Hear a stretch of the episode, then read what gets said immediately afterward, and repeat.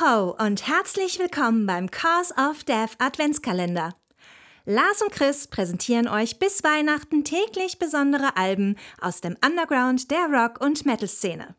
Und jetzt wird's gemütlich.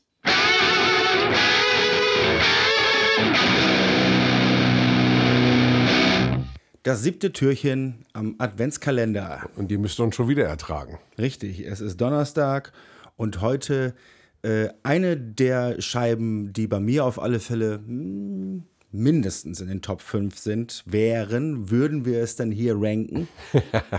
ja, etwas weniger rockig heute. Wir gehen so ein bisschen in die Wave-Gefilde. Ja, so ein bisschen ist gut. Grave Pleasures mit Black Boys. Also ein Mega-Album. Ich, ich, ich habe es vom, vom ersten Augenblick an geliebt. Das ganze Soundgewand ist halt, äh, ja, ganz viel New Order, äh, Joy Division. Ja, endlich möchte ich sagen. Also tatsächlich, ähm, äh, Grave Pleasures ist ja so der, der Nachfolger von Beast Milk. Und für mich haben sie nie wieder dieses Niveau erreicht, was Beast Milk mit ihrem einzigen Album, was sie veröffentlicht haben, erreicht mhm. haben. Okay. Und jetzt endlich mit, mit Black Boys äh, knüpfen sie wieder da an. Und das ist wirklich ein starkes Wave-Rock-Album, sage ich mal. Ja. Also das ist einfach, ähm, du hast da eben viel, du hast es schon gesagt, so ähm, Joy Division, New Order, The Cure, ähm, natürlich auch Sisters of Mercy und Cassandra Complex drin. Aber das Ganze eben tatsächlich moderner und, und auch ein Tacken rockiger. Ja, genau. Also, und auch hitlastig. Also, äh, also äh, kann ich schwierig bei still sitzen bleiben. Ja. Das ist bei, wirklich, das ist echt tanzbar. Ja, total. Also, das ist so.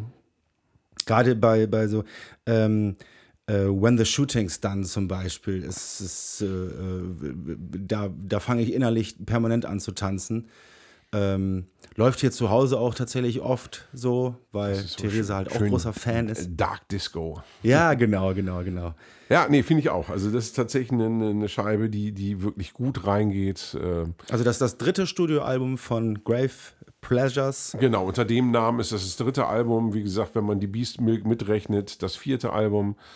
Ähm, Weißt du, warum die sich umbenannt haben? Es gab einen Besetzungswechsel. Da gab es ne? einen Line-Up-Wechsel. Äh, keine Ahnung, ob es dann rechtliche Probleme mit dem Namen gab. Das, mhm. das äh, kann ich so genau gar nicht sagen.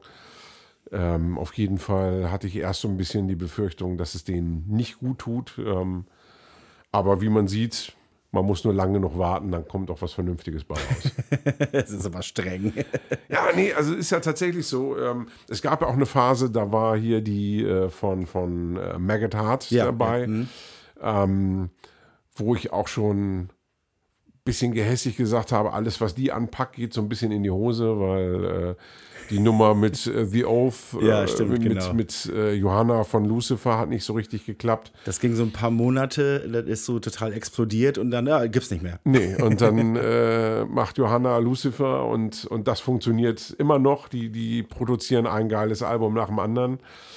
Ähm, dann war sie bei den Grave Pleasures, das hat auch nicht funktioniert. Ähm, in der Phase waren sie wirklich am schlechtesten, muss man leider so sagen. Aber zum Glück hat sie ja auch mit Maggot Heart ihr eigenes Ding gefunden. Genau, und das Album ist ja auch wirklich cool geworden. Aber ja. äh, in, in der siebten Tür heute äh, ist Grave Pleasures mit, mit Black, Black Boys. Boys. Das Cover finde ich übrigens seltsam.